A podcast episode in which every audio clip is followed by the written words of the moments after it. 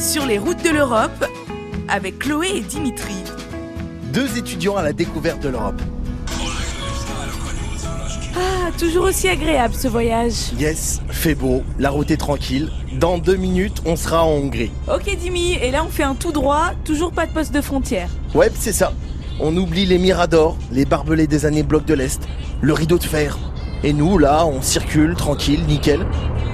Tu sais, ça nous paraît super évident, mais il a fallu un paquet de temps pour arriver à ça. Mais tout ça, c'est le résultat d'une succession de conflits, de conquêtes de territoire, de traités, de discussions, de projets. Comme celui de la communauté charbon et acier Ouais, tiens d'ailleurs, j'aimerais te faire partager un sentiment sur notre Europe d'aujourd'hui avec, euh, tu sais, l'historien Michel Fauquier. Et qu'est-ce qu'il dit? Il en pense quoi de ce trajet européen depuis les années 50 justement? Bah attends, je rebranche l'enceinte sur mon téléphone, deux secondes. Allô Chloé, c'est ta maman. T'as oublié ton sac avec tes biscuits préférés. Ses biscuits préférés Non mais ça va, oublie, c'est ma mère, elle délire, euh, fais pas attention. Voilà ce que je voulais te faire écouter. Je pense tout simplement euh, qu'on a, euh, on, on a mal construit les choses. C'est-à-dire qu'on est mal parti. C'est-à-dire que depuis le début, la construction européenne est une construction économique et ça sert à rien de se cacher derrière son petit doigt. Euh, si vous enlevez ça, il reste pas grand-chose. Je sais bien, après, on va nous ramener, euh, euh, et, c'est important, mais ça devrait l'être beaucoup plus, Erasmus et toutes sortes de choses comme ça. Mais c'est pas pour ça qu'on a fait l'Europe. Faut dire les choses honnêtement. Et d'ailleurs, au, au départ, l'intention était assez bien vue. L'idée, c'était de se dire, oui, mais si on cherche à faire une construction vraiment intégrée, politique, culturelle, tout ça, ça va prendre des siècles. Or, on sort d'une guerre euh, il faut aller vite. Donc, qu'est-ce qu'on fait? On commence par le matériel.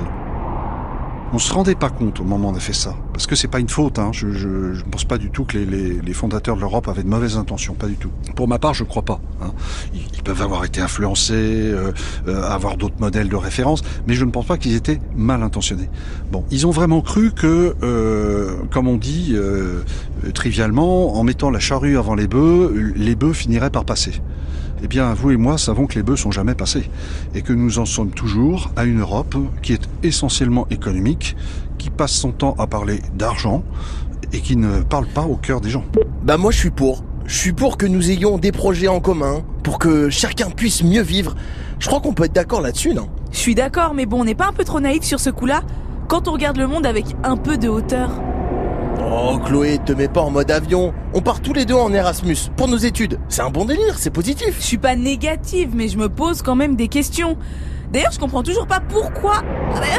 Mais non, pourquoi on s'arrête pas ici pour acheter la vignette? Oh bah loupé, voilà. Oh non Oh non, j'ai loupé la sortie. Ouais, remarque, on est deux. T'as bien oublié tes biscuits. Pardon, tes biscuits préférés. Oh, Dimi, ça va. hein. Sur les routes de l'Europe avec Chloé Lindsay. Dimitri Gaspard Lambeille, un podcast France Bleu.